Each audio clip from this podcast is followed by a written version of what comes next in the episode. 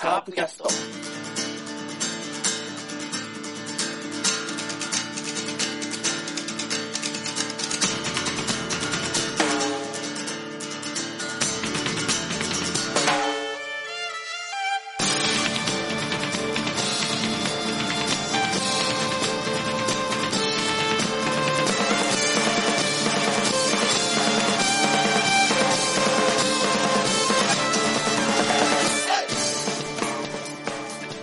ープキャストでございます。さあ、このカープキャストはですね、なんと、令和に、えー、言語が変わってですね、初の収録となっております。はい。そんなおめでたい回に、えー、来てくれたのはこのメンバーです。まず、ラロッカさん。どうもこんばんは。こんばんは。僕はね、うん。う浮かれたくないんですよ。んな あのー、何を？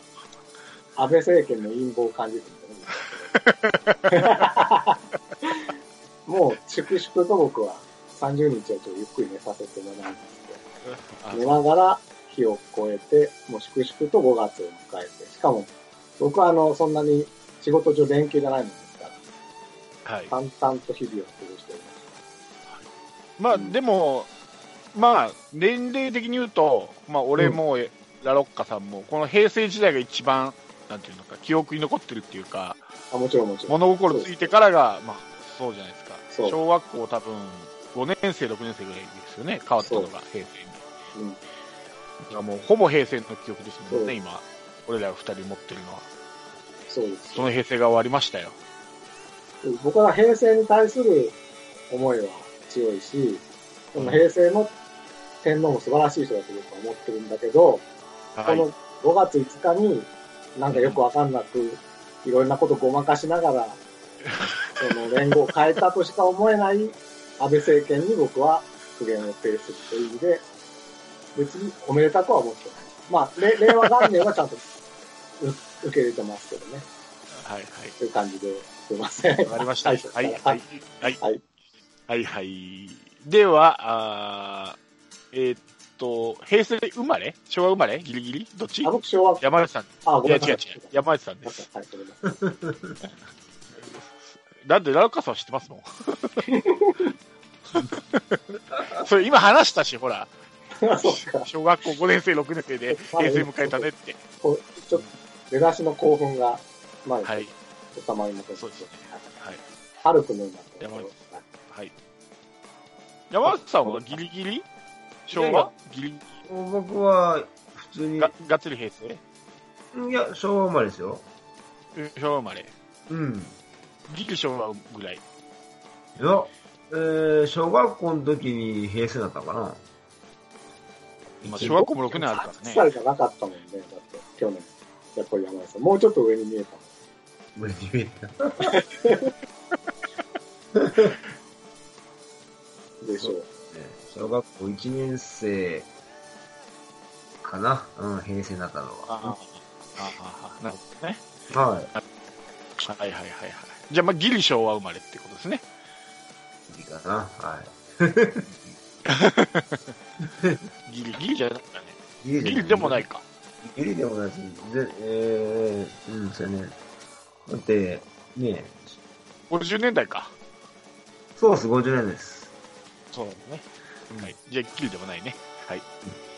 そんなおじさんたちが、はい、新しい令和の時代を迎えましたけど、どうですか、山内さん？いやいや、もう、何も変わらず、日々淡々と。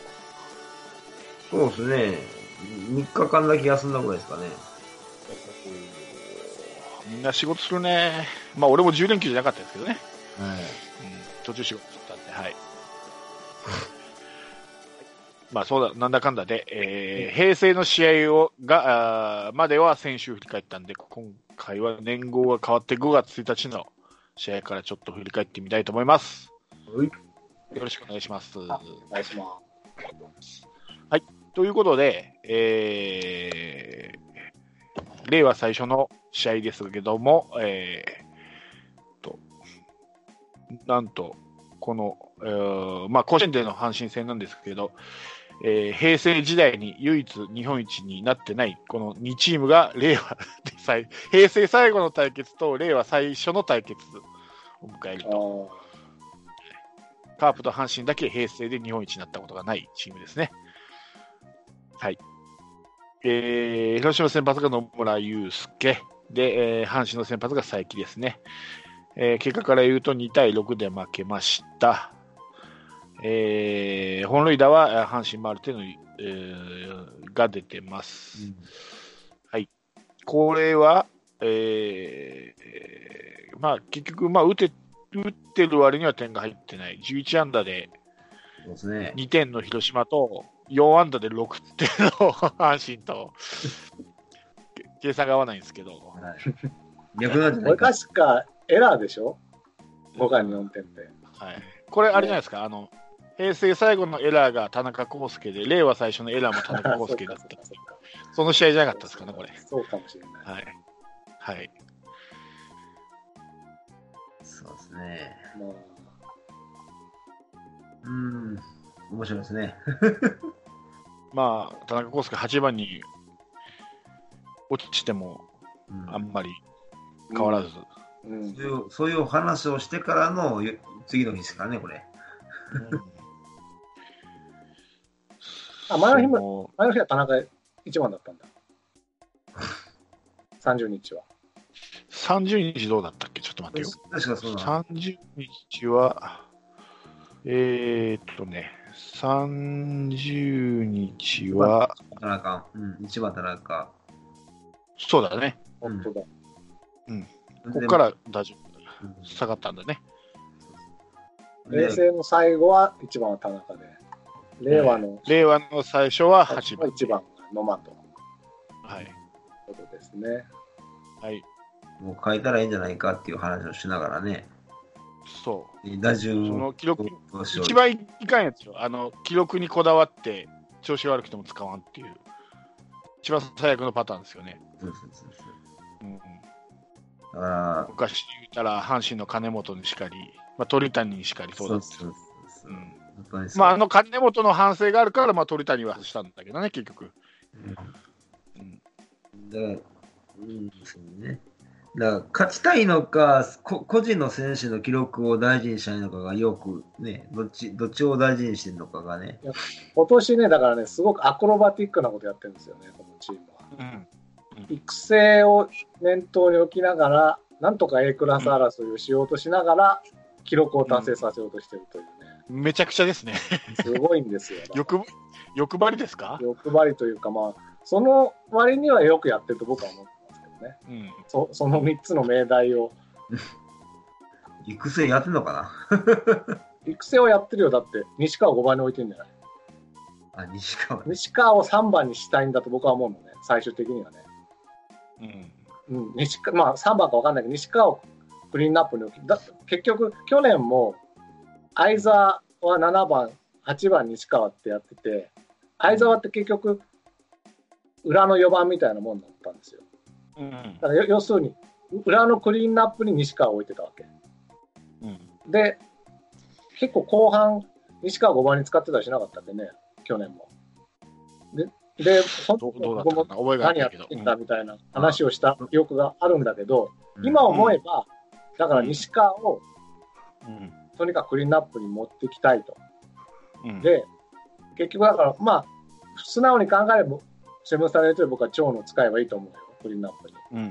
うん、で、も、尾形さんからすると、ある種禁じ手にしてて、うん、とにかく、まずは新しい、長野はいるいてもあと1年、2年だから、うん。それ以降のクリーンナップを今のうちに育てたいっていう気持ちがまず第一にありつつでも負け出すとやっぱ長野に頼るんだなって感じ。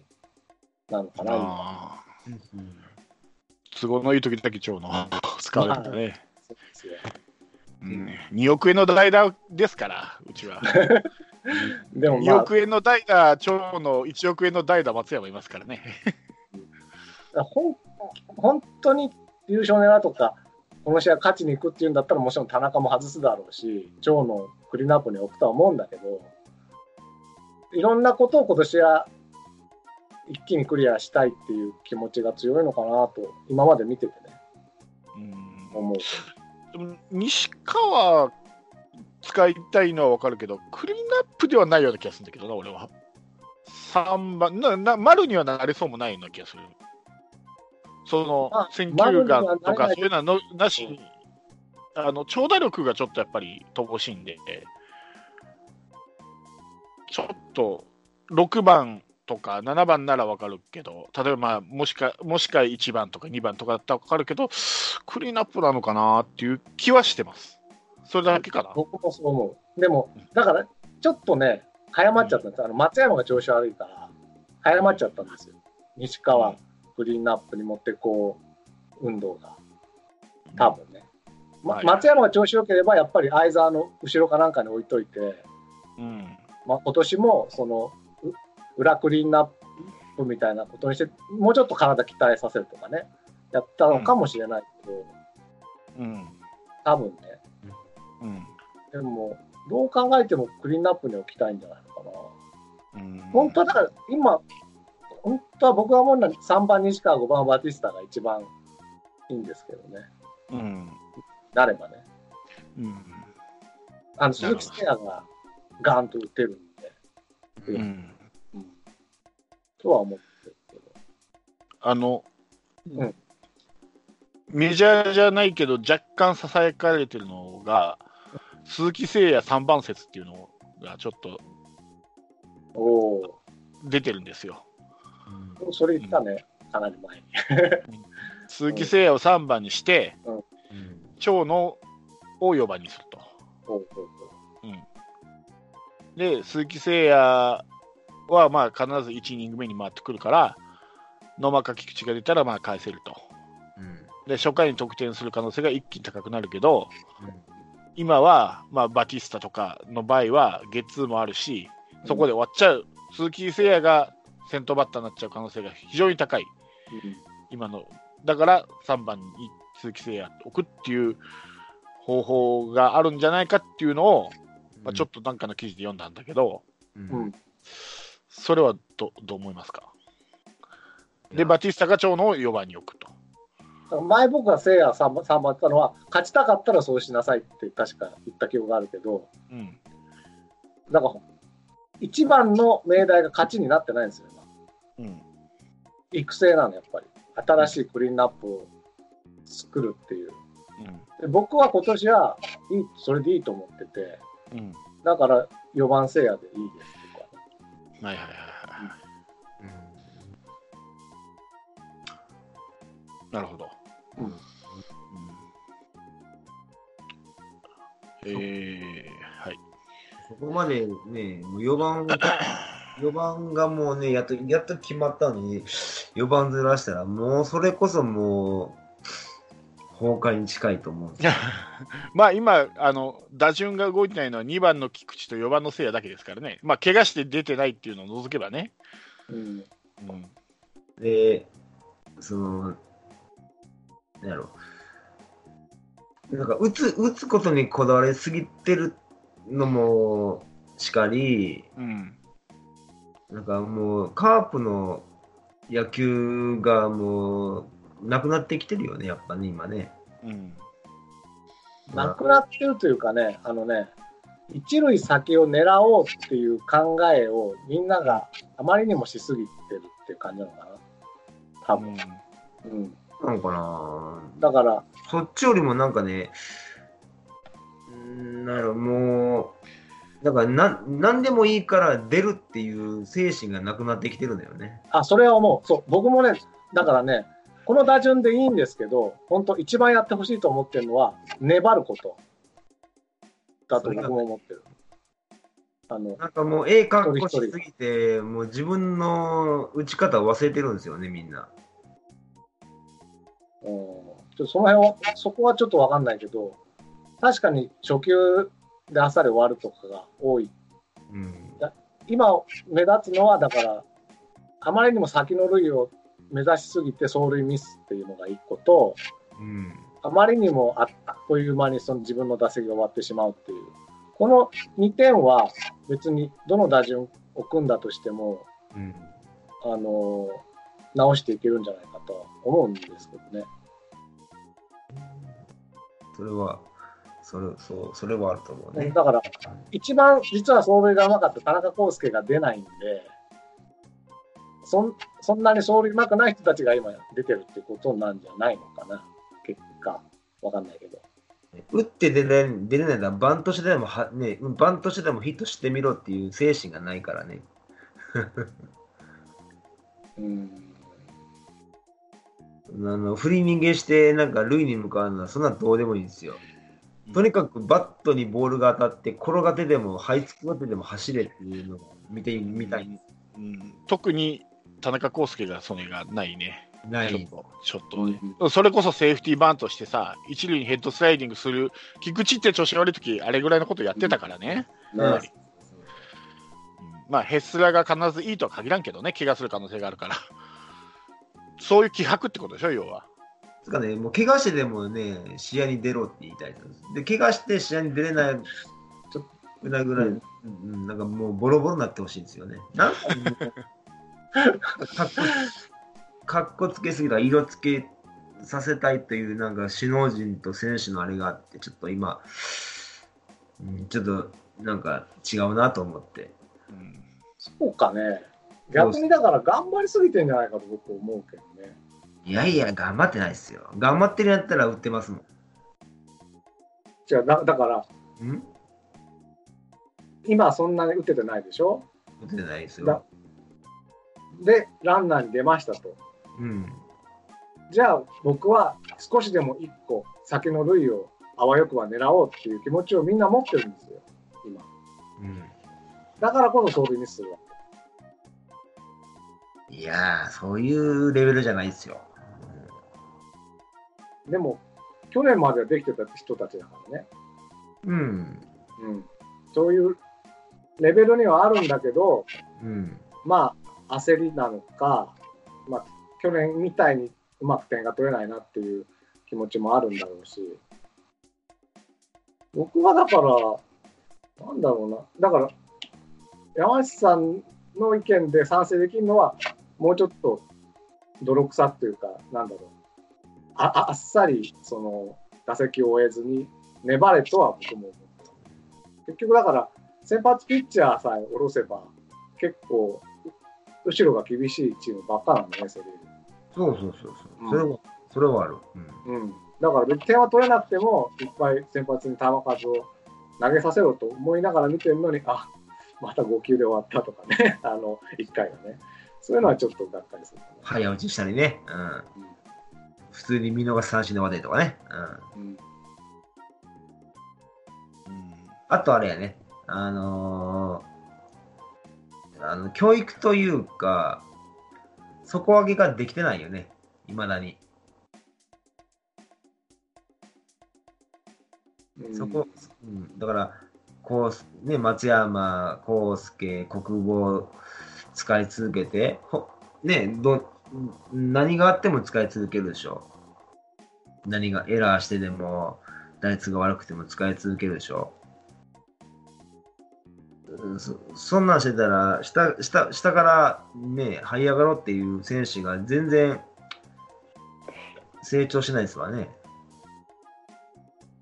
まあ、わかんない、その辺はちょっとわかんないけど、うん、そんなにあれなんじゃないですか、そんなの、一軍で出せるほどにまだなってないと思うんだよだって、下関とかさ、うん、まあ、ひどいエラーしたりしてたし、あの、高橋宏樹も一軍上がったらさっぱりだったし、高橋宏樹とか国あの下鶴なんてたった1回じゃないですか。高橋結構出てたけどね。あいやあのエラーとかね、目立つような、その、まあでも、その辺の人はやっぱり実績がないわけだから、よっぽど目立つことやっちゃったら、それはしょうがないんだよ。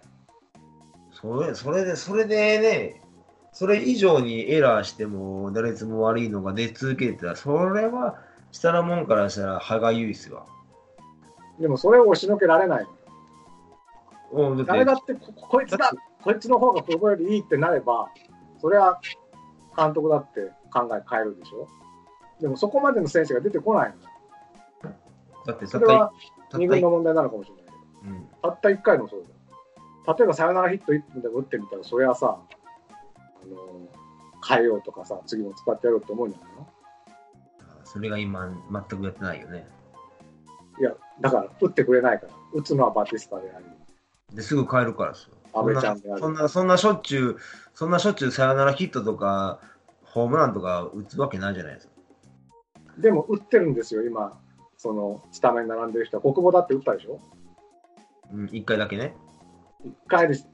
0回より1回あるわけだかたった一回ですよ。でも、そんら。なそ、こがわかんねえんだよな。だから、打ってる人と打ってない人がいて、なんで打ってない人を出せっていうわけ。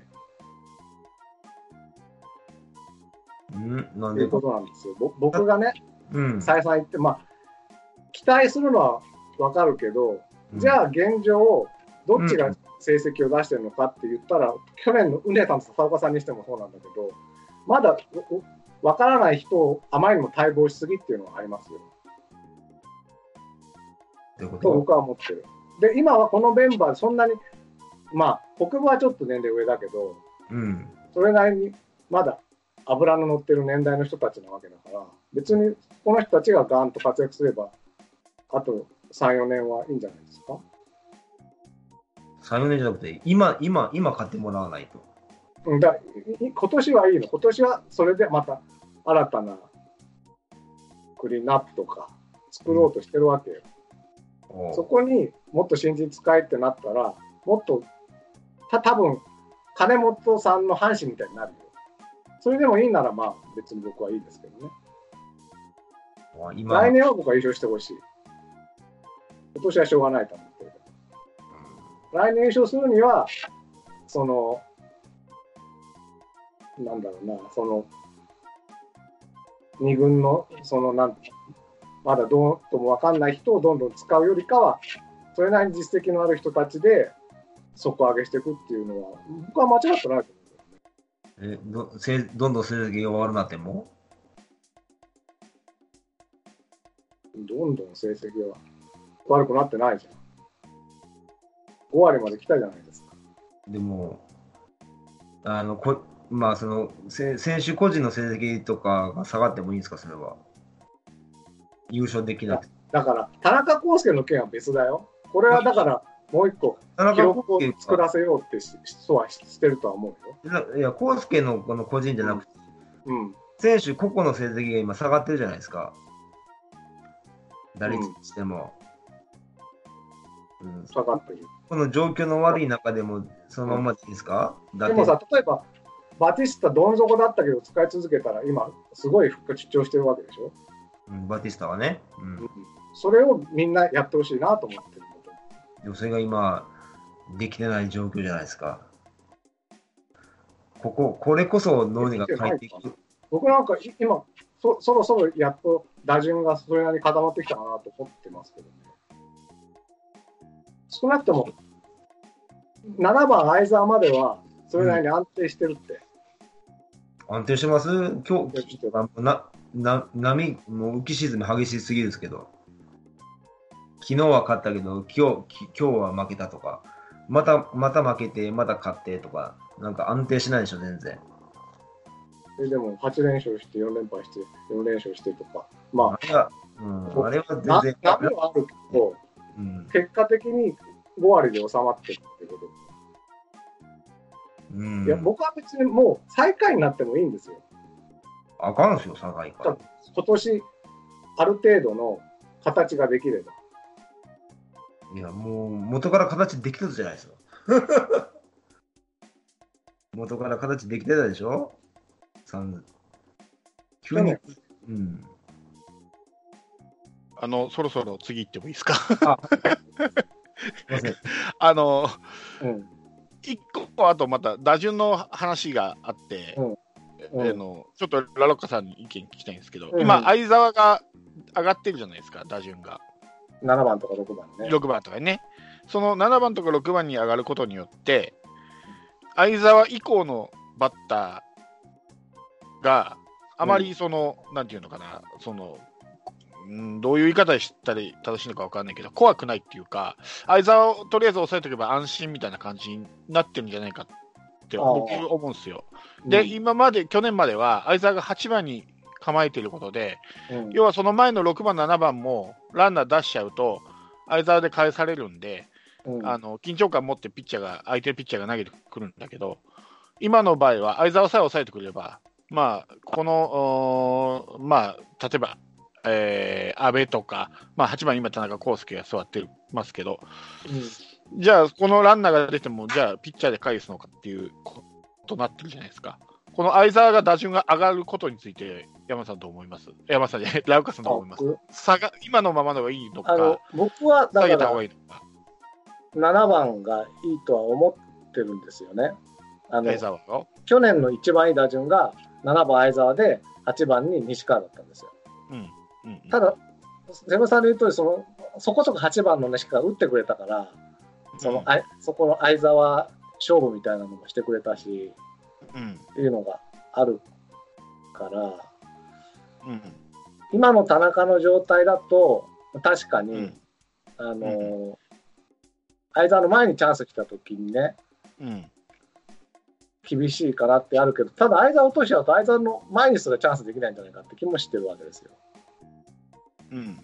で、結局次ピッチャーでしょ？そうまあ、あの、後半だったら代打出せるけど、結局うん、後ろに田中いるのとうん。同じことになるんで、うん。だったらまあ、早いうちに、もしかしたら、例えばツーアウト満塁で相澤だったら勝負せざるを得ないわけですし、うん。っていう段階が作れるのは7番かなって気も、6番はちょっと確かに僕上すぎると思って。ます。うんうんうん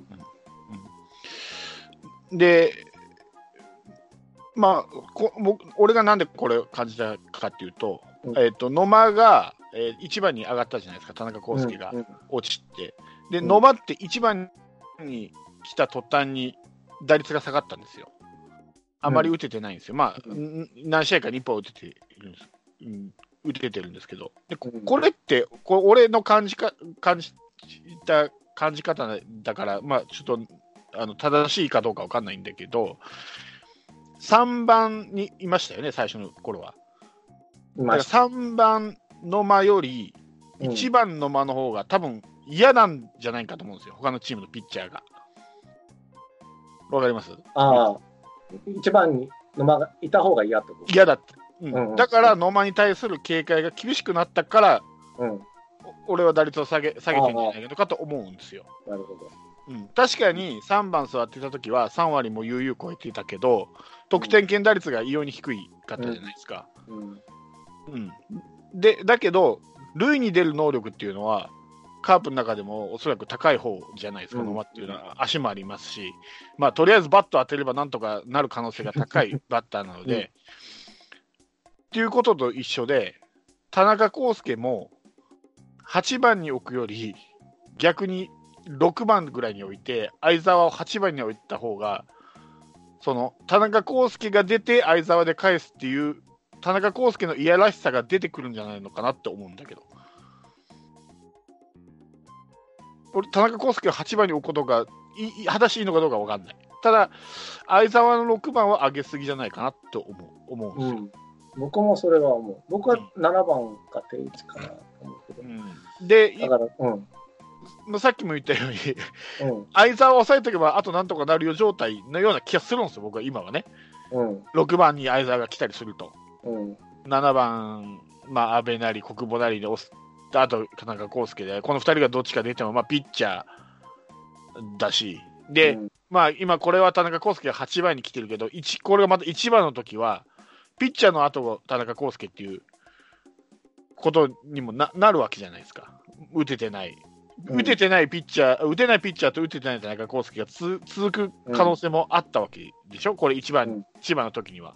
うん。そう考えたら、やっぱり相澤が8番にいどっしりと構えてるっていうのが結構その、前にランナーを出すと、6番、7番をランナーに出すと、相澤で返されるし、その気が抜けないんじゃないのかなって思っただけなんですよ。他の、例えば、えーどうどう言ったらいいかな、例えば6番、田中、7番、国母、8番、相澤だったら、この田中康介も国母にも気が抜けないけど、ランナーでで出られると厄介だから、今は、その例えば6番相澤に来ると、7番、8番が、まあ、どっちかランナー出ても、まあ、ピッチャーだよねっていう感じになるし、田中康介が1番の時は、まあ1番田中康介だし、打てないよねってなると、なんかどうしてもこの打線の怖さがちょっと、ちょっと薄まるような感じがし、僕はしたんですよ。で、そついてどう思うかなっていう意見を聞きたかったんですよね。あの、現状は僕が、あの、瀬野さんの言うのでいいかなとも思う。8番、要要するに今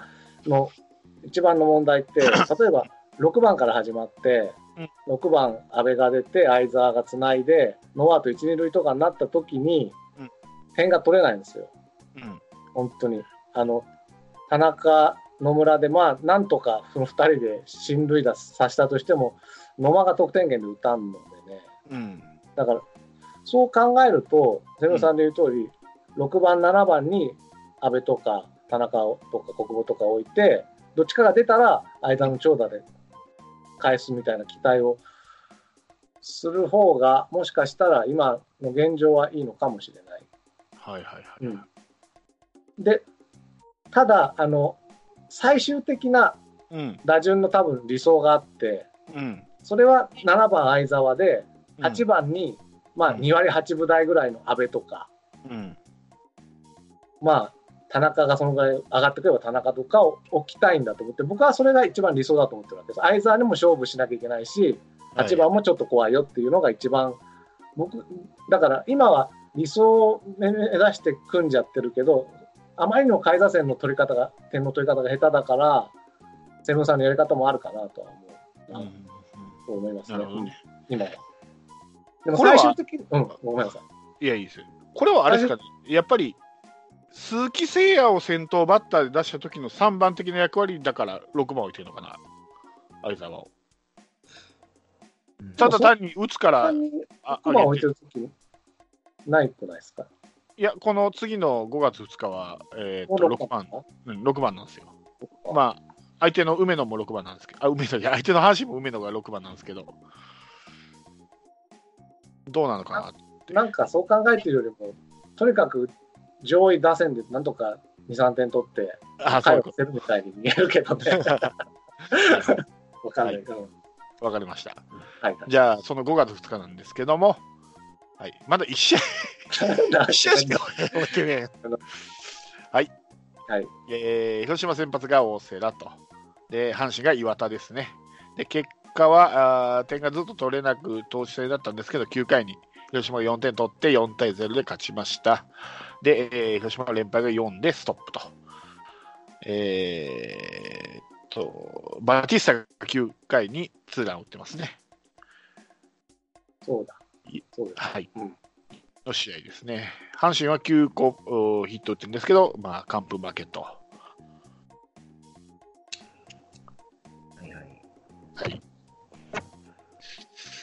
この試合も、まあ、大瀬良に勝ちをつけてあげたかったなっていうのがあって、やっぱ今日の、まあ、登板も見てもそうだけど、やっぱうんいいね、大瀬良ね。やっぱね、こううん貫禄ができたね。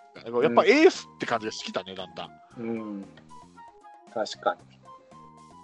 もう2点取られて今ほらあの今日負けるかなと思ったけどね。そうそうそうそうそう、うんしかもあっさり取られたでしょ？そう連続で。ただんと。そう。うんジョンソンだったらだなっていうパターンだよね。ただって言ってる。言ってるパターン。うん。いや、それを、やっぱり、まあ、今年ね、今のところ、今のところはよ、菅野がちょっとこけちゃってるんで、この投手のタイトル取るのにはいいんじゃないかなと思ったらね、なぜか、ヤクルトの五十嵐がハーラトップっていう。フランスはもうそのうち入ってくるん入ってきますかね。ね。3勝ですね、これで。もう一勝しますね。はい今後。本当ね、勝ち投手には本当、勝ってほしいんやけどね。う んねえ。ちょっとこの無縁語っぽいところも、ちょっと、菅野に似てますよね。先発ピッチャー打てないんだよね、本当に今年は。ことごとく。うん。ね。それは、ねうん。はい。で、えー次いきますね。はいはい5月3日ですね。今度は、あー広島に帰ってきての巨人戦。えー広島先発が床田と、巨人がメルセデスと。えー結果で言うと、6対3で勝ちました。あ鈴木誠也の6回に鈴木誠也のソロと阿部の8回の裏にツーランとですね。で、えー相変わらず床田無双。がさえ渡ってます。はい。うん、まあ、サード問題よ、やっぱり。うんサードはこの日は？阿阿部部ちゃんですか。うんあでもね、安倍はね、取り返すんですよね、比較的。そうですね。エラーを。変なところで打つのね、これ。そうなの。エラーしたのに変なところでなんかギリギリ首つなぐ的なね。そうなんです。田中康介はそれもないっていうところがちょっとない、そうそう。困っちゃうんだけど。うん。守備がダメならバットで返すこともできてないからね、コウスケは。そう、そう。はいまあ、ちょっと本当これは悪夢の7回表ではありましたけどね、確かにね。はい。でも勝てるなと思った矢先だからね。うーん。阿部はなあアンラッキーがあるんだね。普通に、普通に守備してくれたら問題ないねんけど、うんなんかエラーして逆転する、なんか出来レースというかね、そういうのたまにあるから。トンネルしますよね、なんかね。トンネルする。ね、あれは何なんだろうね。いや多分いい勢いが良すぎるんだよね、多分。あのね、うん安倍にしても、うん。西まあ、今、西川がやるけど、西川にしても、小久保にしても、うん。もともとサードの選手じゃないんですよ。どうんこの3人とも、もともとショートの選手なんですよ。で、ショートって、守備深いじゃないですか。うん。サードって結構ち近いじゃないですか。休息みたいな。そうそうそうそう、あのバッタうんーあーからからの距離がね。うん。俺、それ結構関係してるのかなと思って、やっぱり。やっぱショートで鳴らしてきた人だから、うん。あ速い打球の反応っていうのが、うん。そのつ培ってないっていうか、前にさえ落としてくれればね、と思うんだけど。うん。そっか。で後ろに行くってことは、後ろに行くってことはワンテンポ遅いってことでしょ？一瞬、何かが判断が遅いから、後ろにそらすわけだから、トンネルするわけだから。どっちも、安倍も国母も西川もうん。作った、無理やり作ったサあのサードだから、だから俺、しんどいんじゃないかなと思ってるんですよ。あのエラエラーがどうしても増えちゃうんじゃないかなと思って、まあ、まあ、この中で言ったら、まあ、一番国防が出てないから一番国防が少ないんだけど、エラーが。うん。それはまあ試合出てる数が違うから、まあ、一概には言えないんだけど、で、今なんか、噂だとまた小園が三塁挑戦してるとかいう噂も 俺やめてほしいんだよね。もう小園絶対ショートで使ってほしいんだよね。もうあの、安易にもう、内野どこでも守れるだろう、ショート守れるならサードも守れるだろうは、もうもういいかいい加減やめてほしいんだけどね。わかるわかる。ほんとそう思う。もう培った経験をもっとさらに熟練させてほしいんだよね。そうそう。だから、サードの専門、専門っていう言い方はおかしいけど、サードをずっとやってきた選手を取ればいいんですよ、ドラフトで。まあ、それかトレードでどっかから引っ張ってくるとか、うん、それこそなぜ美馬手放したみたいな 話だったけど、確かにそうん、なんかね、うんそういう意味では、じゃあもう、安倍で通して投げさせるしかないんじゃないですか。とにかく、しばらくは。いや、もうそれじゃ遅いんよね。もうだから、安倍は、だから、その本格的サードが出るつなぎですよ。それが今の林なのか、下にいる。うんそれとも今、いなかなか使ってもらえる堂林なんか分からんけど、うんそこなんですよね。なんか、なんかこの、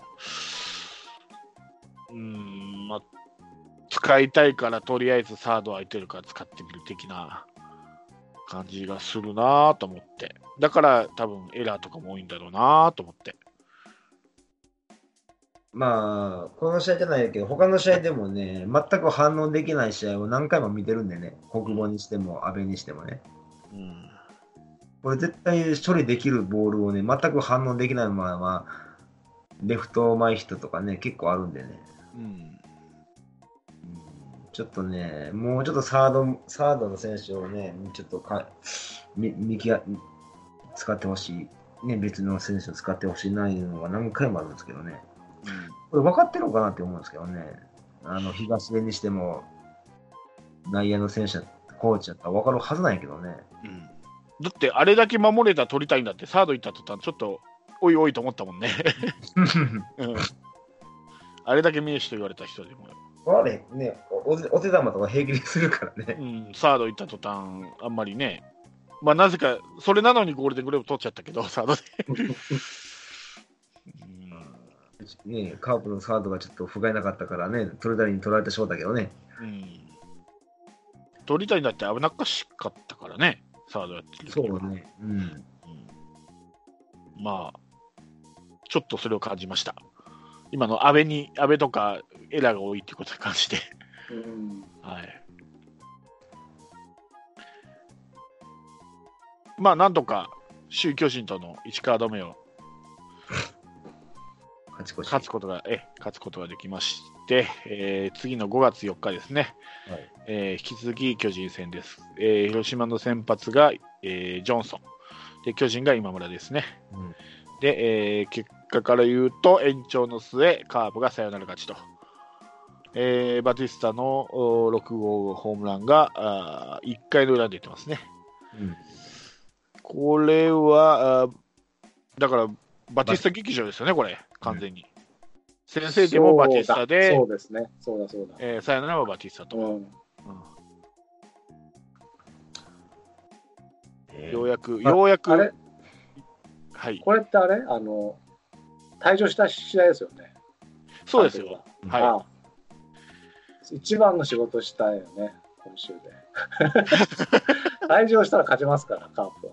まあね、昔から、ね、ブラウン、ブラウンさんからの流れで。いやこれ勝つかもなって思った。うんあれは何？やっぱ、審判、誤審だよね、あれ。あれ、誤審。完全に誤審だよね。誤審でもあるし、かあの尾形監督の誤審でもある。尾形監督の誤審。だからね、リクエストに応じちゃいけなかったんです。守備妨害というか、そうそう。走塁妨害。走塁妨害。妨害というか、菊池のあの走塁はもう二塁に行く意思があるかないかっていうところを審判に確認し、あれはリクエストの問題じゃなくて、あれ、リクエストってあのアウトかセーフかの判定。そうそう。だからあの走塁妨害とかを判定するもんじゃないんですよ。そうそうそう。しかも、あの、リクエストは、審判にそそのかされたんじゃないみたいな感じでしょ、あれ。じゃあ、リクエストしたらどうみたいな感じで、リクエストしたら、アウトセーフの話しかしなかったんで、完全なアウトのリクエストして、1個減らしちゃったっていう、そうそうそう。まあだから、何やってんだって。本本来は、うん。あの、ファーストの中島の走塁妨害プラス、菊池に二塁に行く意思があったかどうかっていう確認を尾形さんは多分してほしかったなと思うんだけど、単純にアウトがセーフ。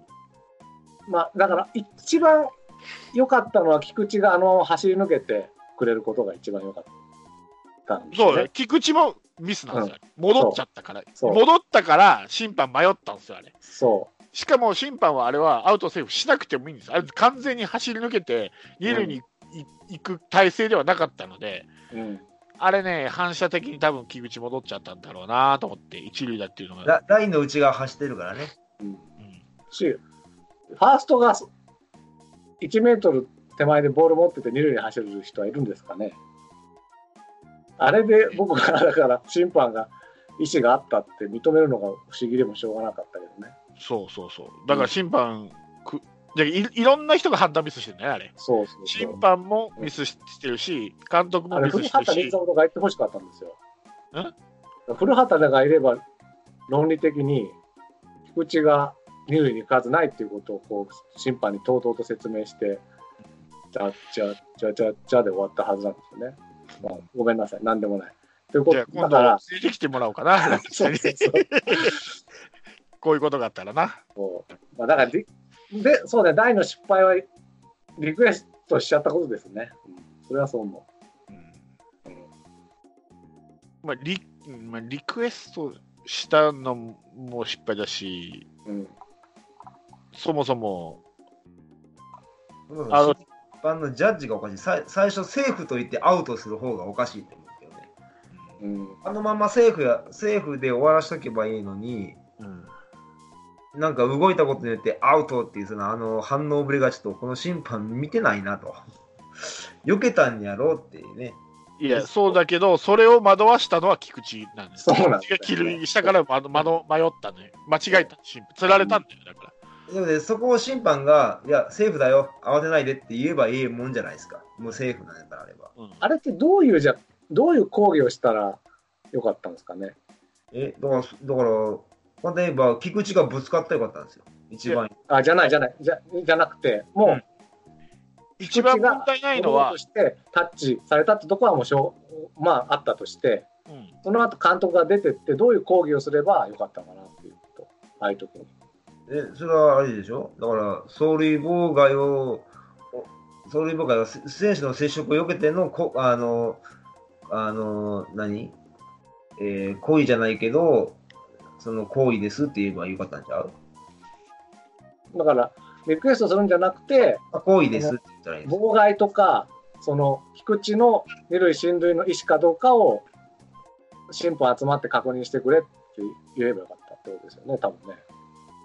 だから、簡単に言ったら、えーえーあの時菊池はね、ラインの内側走ってるから、ああれが外やったら、別に戻る必要なかったんですよ。内側におったから、あの、走り抜けられないんですよ。あれが内側やったら次の、あの、走ったと行為とみなされるって思う、多分審判いうか、その審判団思ったんちゃうかな。あれが右、外に逃げてれば、普通、いやもうあそそそこはもうそその通りなんだけど、うん。だ結局あ、ああいう時に抗議してもリクエストするしかないのかなっていう、そうするとなんか損だなと思ってたんですね。うんこの、そういう、これは総理妨害が成り立つのかっていうのだけ言えばよかったんじゃないかな。うんで成り立たない質問質問すればよかったんだよ、普通に。普通にね。あれ、今のはこうこうこうじゃないのって言ってれば、もしかしたら審判同士が話し合ったりしとか、あの自分たちでもあれ、VTR 検証できるでしょ？確か。うんそうそう自。分たちが必要だと思った。に映そうってたかもしれないけどリクエストしたらどうですかっていう審判に言われたことに反応しちゃったわけよ。で、審判はからししたらうん。あの、やっぱりこのアウトセーフのことだろうと、じゃあ全然通じてなかったってことなんですね。噛み合ってなかったんですよ。もうみんな監。督噛み合ってないこ、そうそうそうこ、とをまた審判には伝わってなかったってことか。そうそう。そういうことか。うんなるほどね。だから、まず一番最初に菊池がうんそのまま駆け抜ければよかったものを、戻っちゃう。戻っちゃったっていうミスに誘われて審判がジャッジしたけど、審判もジャッジしなければよかったんですよ。うん。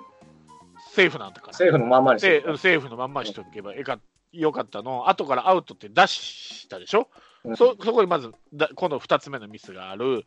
で尾形監督が抗議する。であのリクエストしてみたらって言ってリクエストしたってここも一つのミス。これ第3のミス。うん、で明らかにあのそのアウトセーフってだって一塁だから駆け抜けていいんだからその VTR 見たときに菊池が二塁に行く意思があったかどうかなって VTR 見たら分かるわけじゃん。うん。そこでまた第4のミスをしてるわけよ。まあ、でも、だから、あのリクエストは、その菊池が帰塁したときに、一塁に戻るのが早いか、あの一塁の、えっと守ってる人が菊池にタッチしたのが早いかを見ただけってことなんでしょそうだからそれを見る必要はないんですよ、本本来は。見るし、でも、リクエストっていうのは、それを見るしかないんですよね。アウトかセーフかを見るだけ。あそうタッチがい早いかやそうそうそうあだアウト、セーフを見る必要、だってアウト、セーフ関係ないんだもん、か走り抜けれるんだから。だから、菊池が二塁に